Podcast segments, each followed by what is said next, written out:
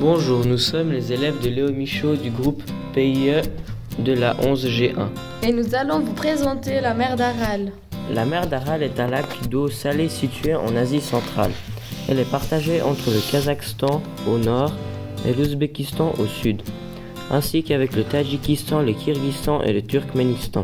La mer d'Aral couvrait au début des années 1960 une superficie de 66 458 km, ce qui représente 66 458 000 terrains de foot dont 2345 km occupés par des îles. Longue de 428 km, large de 284 km, elle est située à 52 mètres au-dessus du niveau de la mer. Aujourd'hui, le niveau de la mer s'élève à 17 160 km. Les eaux de la mer d'Aral se caractérisaient par une grande limpidité et un bleu intense. Leur température suivait le rythme de saison en raison de la faible profondeur l'été. Elles pouvaient atteindre 26 degrés à 27 degrés en surface. L'hiver, les températures étaient négatives. La mer était prise par la glace parfois jusqu'au début du mois de mai. L'assèchement a eu lieu à cause de la surproduction de coton et pour empêcher cet assèchement, de multiples projets ont été évoqués dans le creusement d'un canal depuis la mer Caspienne, d'où le détournement des fleuves de Sibérie. Et maintenant, nous allons téléphoner à Madame Pfister pour répondre à nos questions. Qu'est-ce que la mer d'Aral? La mer d'Aral est un lac d'eau salée en Asie centrale. C'est un des plus grands lacs salés au monde. Il est grand à peu près comme le Portugal.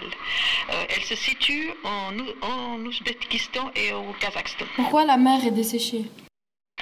Partir des années 60, la mer d'Aral s'assèche à la suite du pompage de son eau pour irriguer les champs de coton. Ce lac salé est principalement alimenté par deux rivières, l'Amourdaya et le Sirdaya. On les a détournées justement pour irriguer. Ça a été une grande catastrophe écologique. Le taux de sel a augmenté, causant la disparition de plusieurs espèces de poissons, privant ainsi les pêcheurs de leurs sources de revenus.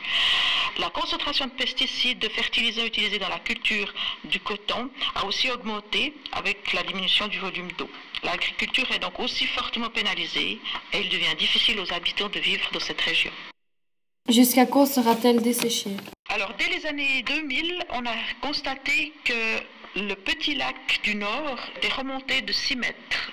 Comment lutter contre ça? Alors une proposition pour améliorer la situation consiste à revaloriser les terres asséchées par la plantation de plantes. Pour cela, il faut bien étudier l'écosystème, car un désert de sel s'était constitué. Il faut aussi donc adapter le choix des plantes à cette situation. La deuxième solution, c'est la construction d'un barrage euh, pour redonner de l'eau, mais cette solution-là est très controversée.